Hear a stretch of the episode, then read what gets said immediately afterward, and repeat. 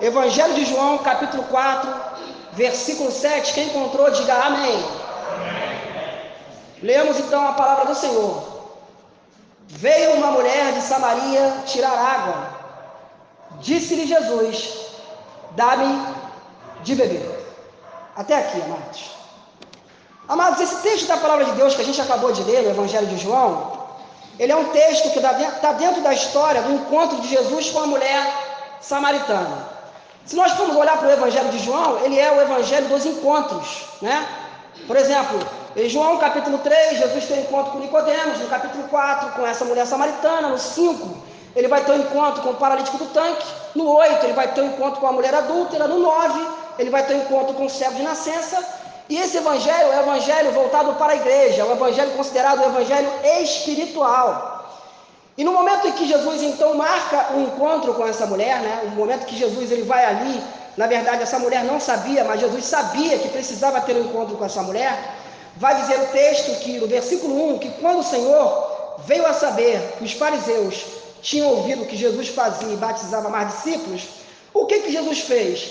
Ao invés de Jesus ir abraçar a fama, ao invés de Jesus ir para as lentes das câmeras, ele deixou a Judéia e foi outra vez para a Galiléia. E vai dizer o texto que era necessário passar numa cidade.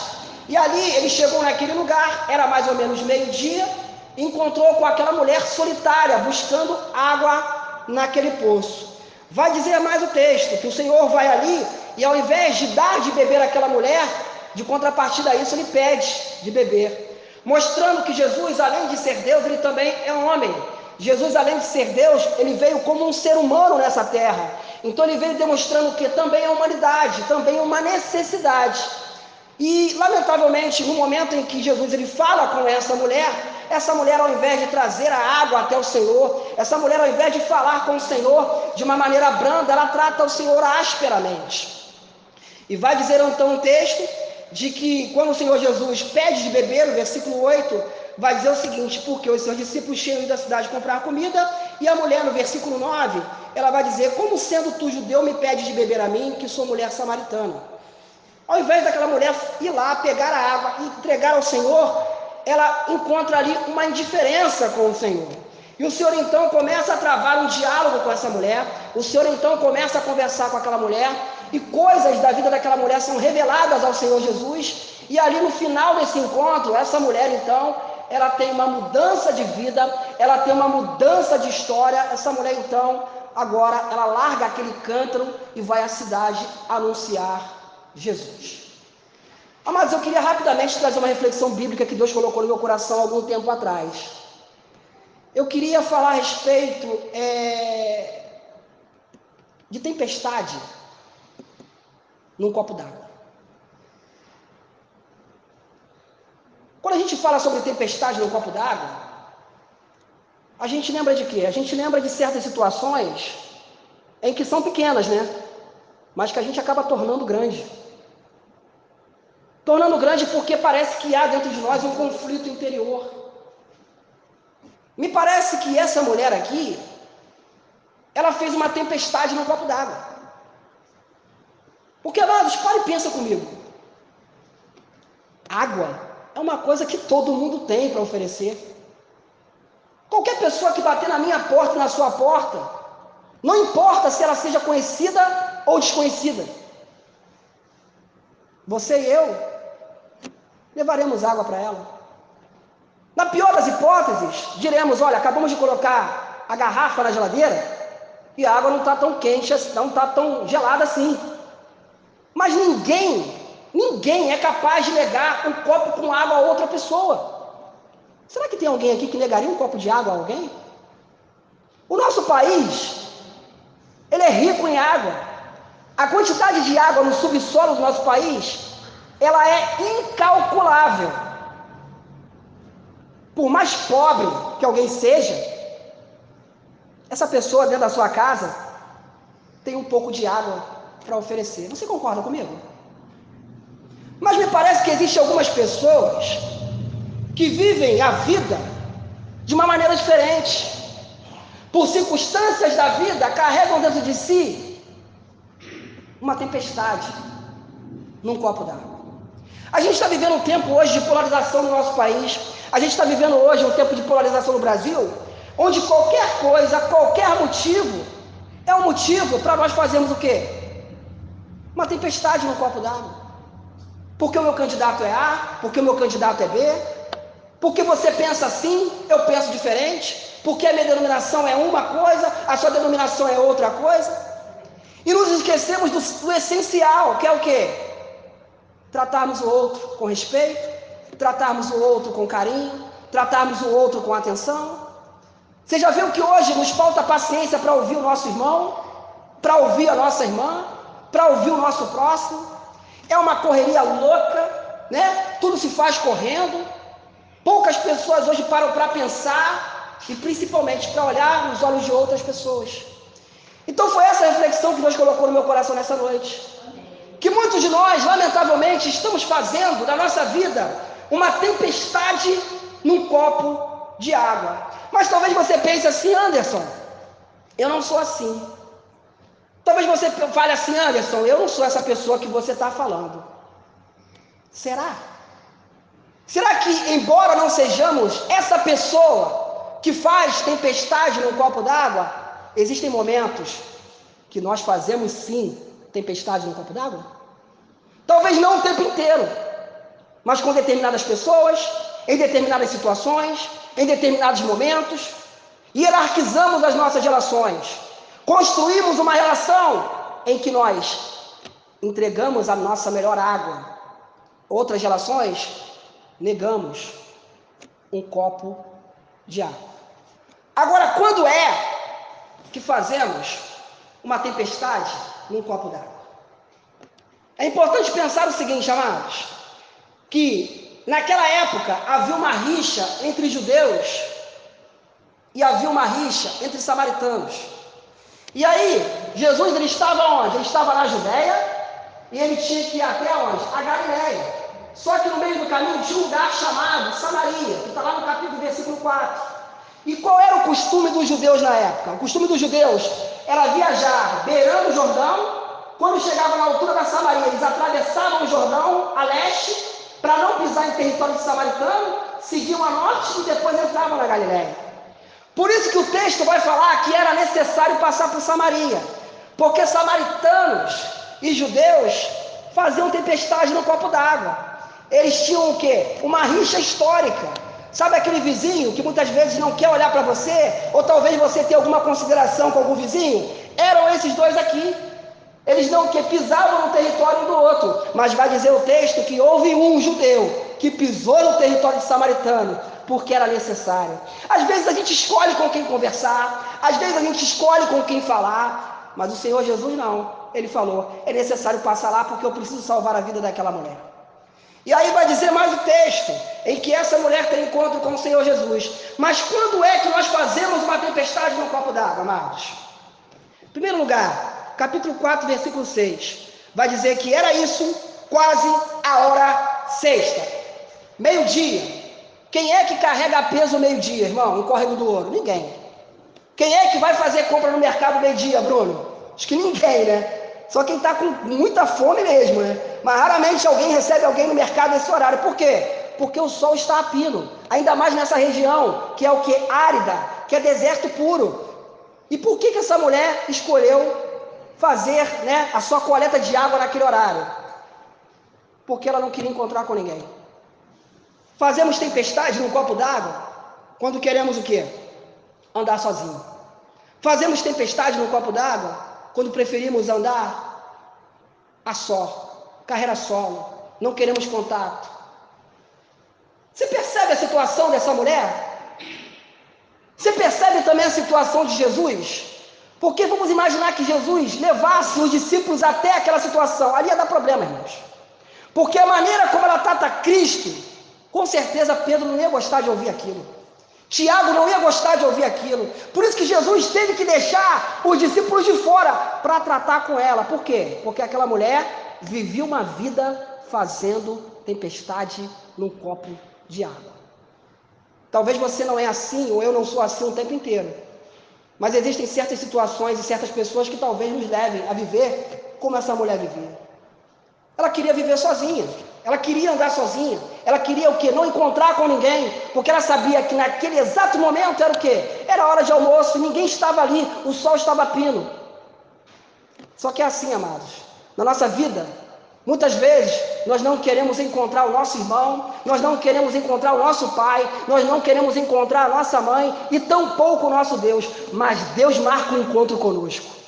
Deus marcou um encontro comigo lá em, em Madureira no meio da rua. Um presbítero da Assembleia de Deus pregou o evangelho para mim no meio da rua, Simeão, seis horas da tarde. Eu não sabia o que eu estava fazendo, mas Deus sabia.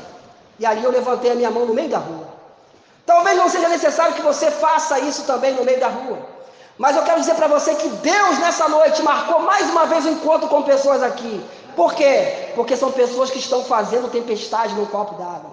Estão lutando contra Deus, estão lutando contra o próximo, mas, amados, não queira travar uma luta com Deus. Jacó travou uma luta com Deus, ele se deu mal. Andou manco, mas andou manco na presença do Senhor.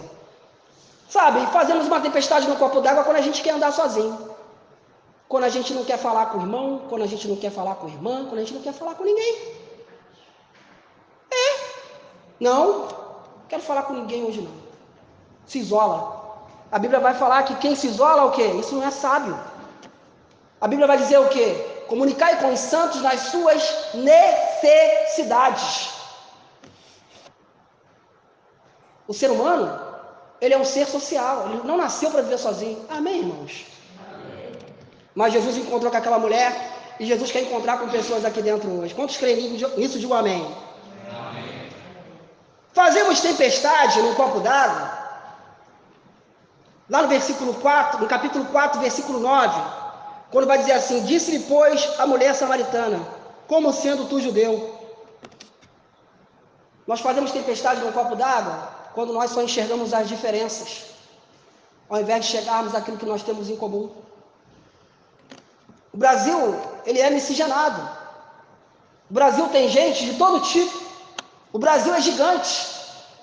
Nós temos lá no norte, lá, o Rio Grande do Norte, a gente tem no sul, o Rio Grande do Sul. É totalmente diferente. Mas nós temos uma coisa em comum, nós somos brasileiros. Podem existir assembleanos, batistas, congregacionais, metodistas, mas todos nós temos uma coisa em comum. Nós servimos ao mesmo Deus.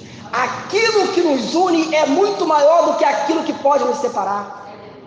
Mas, lamentavelmente, existem pessoas que só enxergam a diferença. Ah, o irmão antes fala alto, eu gosto de que fale baixinho. Tem gente que é assim. Tem gente que quer tudo igual, que nem fábrica, né? Tudo igual. Não, o culto tem que ser daquele jeito. Não, tem que. Não, tem Não, olha só, tá errado. Não. São pessoas que só olham a diferença. Nós precisamos olhar aquilo que nós temos em comum com o outro. Nós precisamos olhar aquilo que temos em comum com o próximo. Irmãos, pare e pensa essa situação. Aquela mulher era para pegar a água entregar a Cristo. Amém, queridos? Amém. Olha a desfeita que ela fez. Amados, no século 21, século ao qual nós vivemos, olha a forma em que muitos têm tratado Deus. Da mesma maneira. Brigam com Deus, querem obrigar a Deus. Já existem teologias que querem determinar que Deus faça isso, que Deus faça aquilo. Tem gente que age ainda hoje como aquela mulher, discutindo com o Criador, discutindo com o próximo, enxergando somente a diferença. Olha quanto preconceito há na nossa sociedade ainda, mesmo no presente século. Olha quantas coisas ao invés de entregarmos a água, ao invés de entregarmos aquilo que vai refrigerar as vidas, entregamos o fogo, entregamos a espada, entregamos o conflito. Ou será que só eu estou vendo isso? Será que não tem mais ninguém vendo isso acontecendo? Uma outra coisa, amados. Fazemos tempestade no copo d'água. Versículo 11. Disse-lhe a mulher: Senhor, tu não tens com que atirar. Fazemos tempestade no copo d'água quando somos pessimistas em relação ao próximo. Quando nós falamos que fulano e ciclano não é capaz de fazer. Quando nós falamos que nem Deus é capaz de fazer. Ela olhou para Jesus e falou assim: Não, irmão, Anderson, mas tem gente assim, Abner, que fala que Deus não pode fazer? Tem. Tem gente que não crê em cura. Tem gente que não crê na salvação do filho. Tem gente que fala: Não, nem Deus pode fazer isso. Não, não vai, não tem jeito. Não tem como tirar. Só tem que ter uma cumbuca aí, tem que ter um balde. Só que ela se esqueceu que a água que Jesus tinha para dar é de cima, não é de baixo. Ela se esqueceu que o que Cristo tinha para dar é do céu, não é da terra. Amém, irmãos? Amém. O que você espera é do céu. Se é do céu, Deus ele opera. Porque quando falta recurso na terra, no céu, tá cheio de recurso assim. Porque Ele é Deus e Ele é soberano. Se Ele quiser, Ele faz.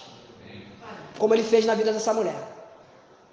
Mas infelizmente tem muita gente que ainda só olha o quê? Não, você não pode. Não, você não tem curso em teologia. Não, você não fez o curso para cantar o barítono. Conversa é essa, irmãos? Você já viu o time que Jesus chamou? Olha que time ruim. Os discípulos de Jesus estavam num deserto lugar e viram os discípulos de João Batista expulsando um demônio. E aí o que eles fizeram? Oraram do outro lado, intercedendo pelos discípulos de João Batista? Foram fazer fofoca. É o que muita gente hoje faz. Ao invés de olhar aquilo que é o que é incomum, não, vamos lá ajudar, não, vamos lá interceder, não, vamos lá apertar a mão daqueles irmãos porque eles estão fazendo a obra de Deus. Não. Fizeram crítica. Fazemos tempestade num copo d'água quando criticamos. Quando nós olhamos com um olhar pessimista em relação ao nosso próximo e nos esquecemos que quem faz a obra é Deus, não é o meu irmão e não é minha irmã. Porque se Deus escolheu ele, Deus escolheu ela, querido. Quem escolheu foi Deus. Não critica, não. Vai orar ao Senhor e interceder pela vida desse irmão e dessa irmã. Amém, amados? Eu vou ser sincero, eu não me escolheria. Você talvez também não se escolheria, mas Deus ele te escolheu para que nós venhamos a fazer o quê? A fazer uma boa obra. Mas eu não vim aqui mentir para você, eu não vim romantizar o evangelho. Vai ter muita gente usada não por Deus, para poder parar o ministério e a obra de Deus na sua vida. Porque tem muita gente no nosso meio fazendo tempestade num copo d'água. A guerra da Ucrânia é uma grande guerra. Mas eu creio que a maior batalha a maior guerra está no coração do ser humano. Porque é daqui que procedem as guerras. Toda guerra não nasce no fronte. Toda guerra nasce no coração de um Vladimir Putin, de um Vladimir Zelensky. E aí sim, essa tempestade num copo d'água leva vidas a serem ceifadas. Fazemos tempestade num copo d'água também, isso aqui é muito interessante versículo 12, do capítulo 4 ainda. Quando ela diz: És tu maior do que Jacó? Quando nós duvidamos da capacidade do próximo. Alguns de nós, presta atenção nisso, irmãos. Alguns de nós temos um Jacózinho dentro de nós. Temos um Jacó. Temos alguém que carregamos dentro de nós que acreditamos ser maior do que tudo. Talvez seja um pai, talvez seja uma mãe, talvez seja um ex-pastor, eu não sei. Alguém que falamos assim, não, essa pessoa era um homem de Deus, essa pessoa era uma mulher de Deus. Não, o que essa pessoa fala para mim, o que falou para mim, o que... é o que vale. O que alguém vier falar comigo, não. Tem pessoas, por exemplo, que estão dentro de uma igreja e aí tem um pastor muito querido, que já até partiu para o Senhor, por exemplo. E que às vezes não consegue ser pastoreada por um outro pastor. Por quê? Porque ela tem um Jacó dentro dela. Ela não é ovelha daquele pastor, ela é ovelha do pastor anterior que já faleceu. Foi o que ela fez. Ou então não vem para a fé cristã, não entrega a sua vida a Deus, porque seu pai, sua mãe e sua avó pertenciam a uma outra religião.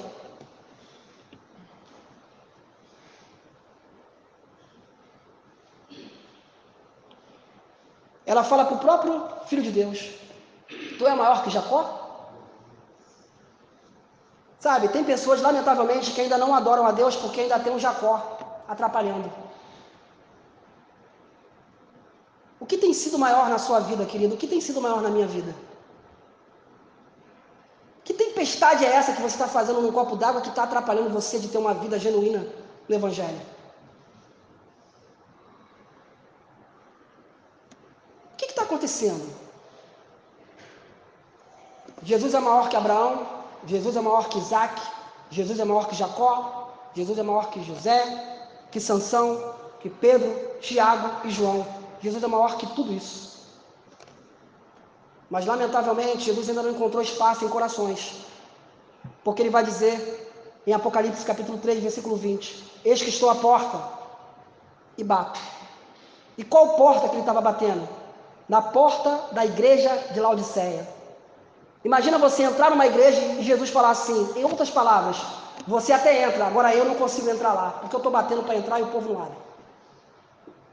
Porque tem algo maior que atrapalha essa pessoa de ter uma comunhão genuína, uma, uma comunhão plena com Deus.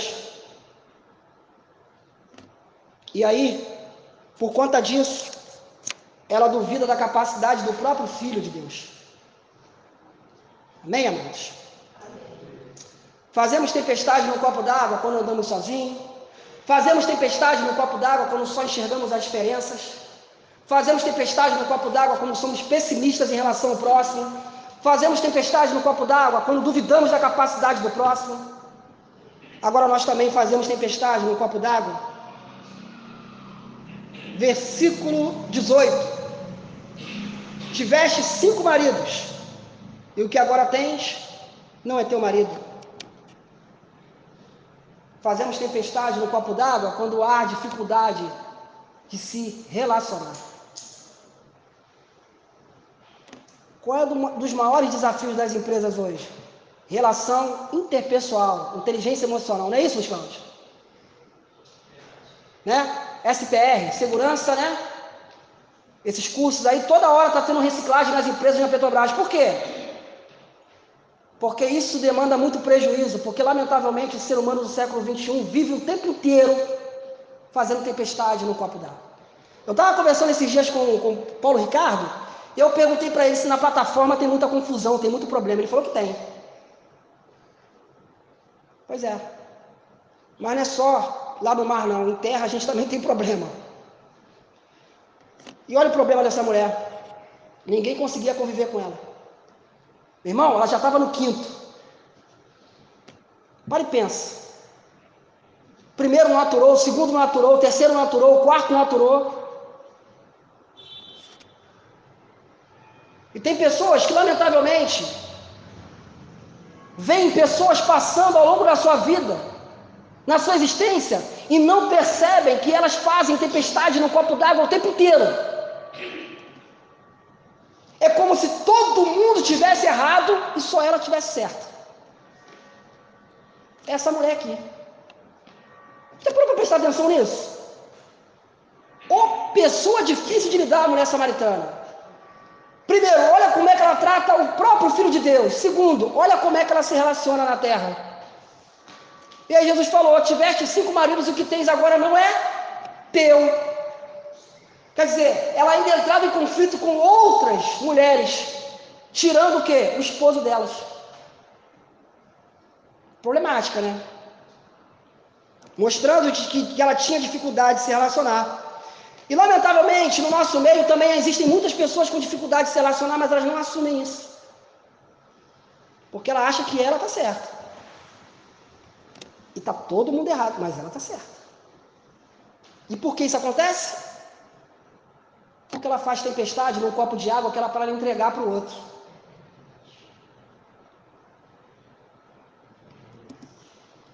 E vai vivendo assim, brigando com todo mundo, discutindo com todo mundo. Sabe, amados, e no nosso contexto de igreja, isso é pior.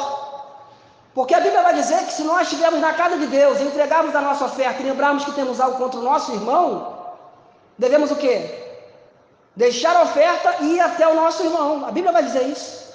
Que devemos orar pelos nossos inimigos. Mateus capítulo 5, versículo 44. Mas você já viu como tem sido a nossa convivência no nosso tempo?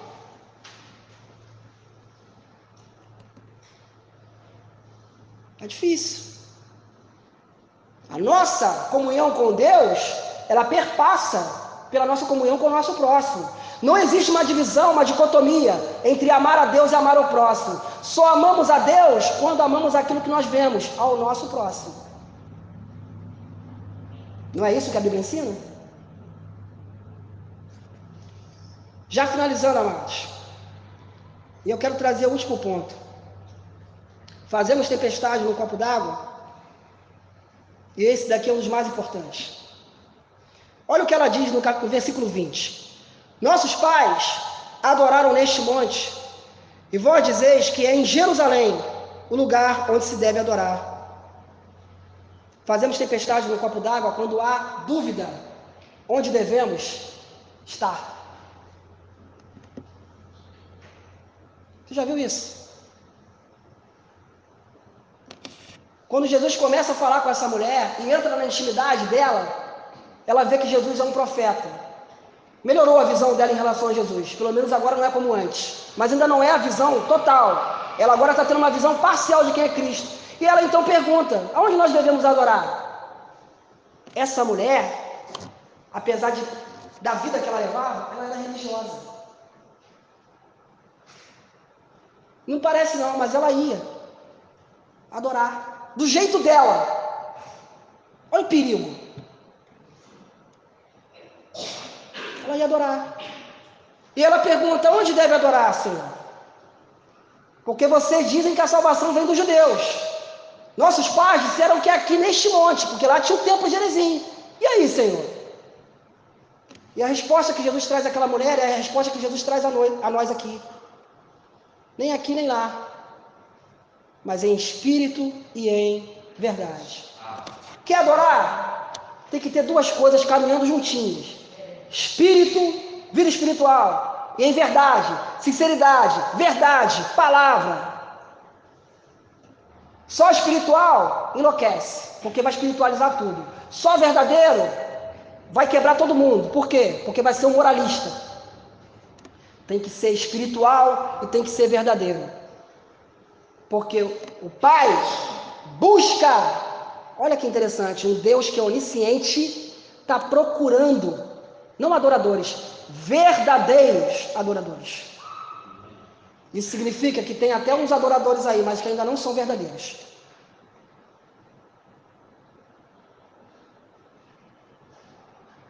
Tem muita gente que acha que o problema dela é a família. Não, tem que ir embora dessa casa. Lembra do filho pródigo? Tem muitas pessoas que acham que o problema dela é a igreja, é o pastor da igreja. Não, tem que ir embora. E ela vai, daqui a pouco o problema se instalou na outra igreja. Por quê? Porque ela é o problema. Porque uma vez que não tratou, continua. E aqui está a dúvida de muita gente. De muita gente que hoje, de repente, está ouvindo essa palavra e já passou por algumas igrejas. Porque não se encontrou em lugar nenhum e não vai se encontrar. Porque nós nos encontramos somente quando estamos em Cristo. E a Bíblia vai dizer que aquele que está em Cristo é nova criatura. As coisas velhas se passaram, e eis que tudo se faz novo. Na vida de quem? Daquele que está em Cristo. Você pode estar em qualquer denominação, qualquer igreja, qualquer família, qualquer lugar. Quando você está em Cristo, você encontra paz e você consegue adorar em espírito e em verdade. E eu quero concluir com as palavras do nosso Senhor Jesus. Ele vai dizer em João 7,38: Quem crê em mim, como diz a Escritura, rios de água viva correrão do seu ventre. Você sabe por quê? Porque quem crê em Jesus não vai procurar água em outro canto, mas ele vai procurar ser uma fonte a jorrar para quem está ao redor dele. Ele ainda vai dizer mais, em João 4,14: Mas aquele que beber da água que eu lhe der, nunca terá sede, porque a água que eu lhe der se fará nele uma fonte de água a jorrar para a vida eterna. Nós podemos até negar água para Jesus, mas Ele nessa noite está aqui para oferecer água para você que entrou aqui hoje sedento dele. Ele hoje está aqui na pessoa do Espírito Santo de Deus e fala ao seu coração: não rejeite a água que eu tenho para te dar, porque é essa água que vai fazer você jorrar para a vida eterna. Do contrário a isso, você será como essa mulher, que vai viver uma vida pulando de galho em galho, indo para lugares e lugares. Mas quem sabe hoje Deus trouxe você aqui, ou melhor, marcou encontro com você na beira desse poço que você se encontra, para te tirar do poço, tirar esse cântaro pesado que está nas suas costas, que você carrega de pecado,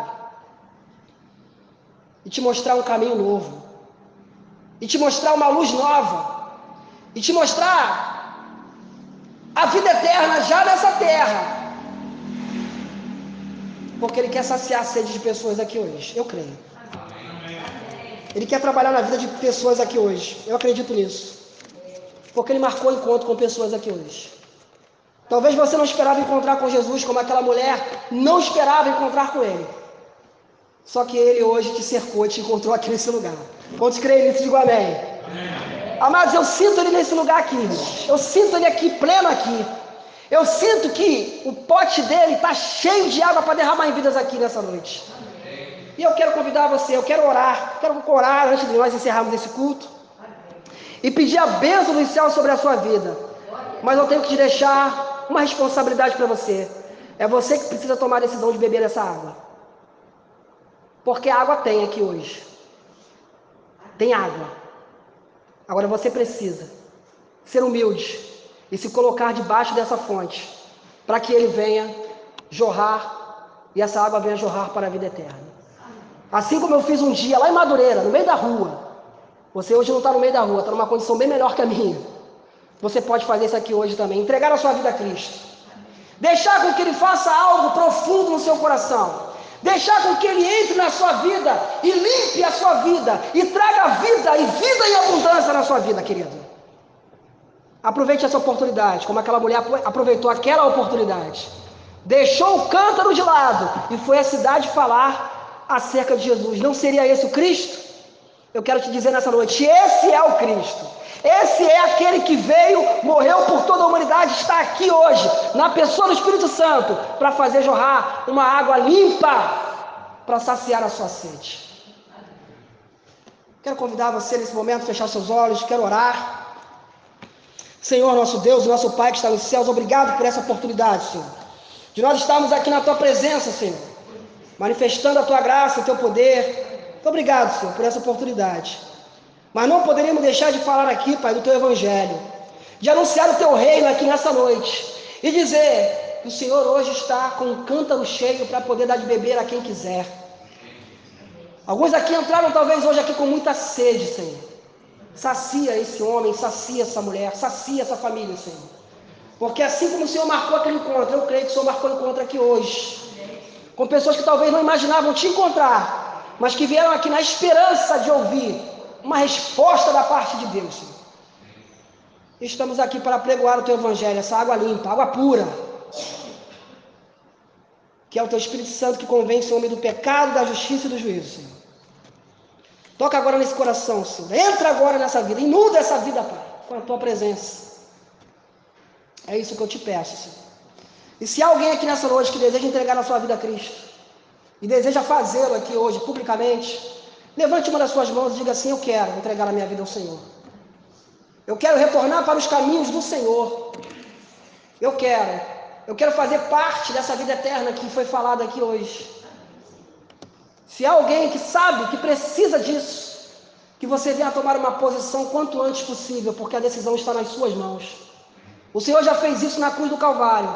Agora falta você, querido, que talvez tenha se afastado dos caminhos de Deus, ou talvez ainda está relutante, como essa mulher relutou, fazendo tempestade num copo d'água, brigando por pouca coisa, quando na verdade o que está em jogo é o futuro, o destino da sua própria alma.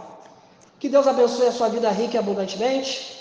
Eu quero agradecer a oportunidade em nome de Jesus. Que Deus te abençoe, né? que te leve para casa em paz, em segurança.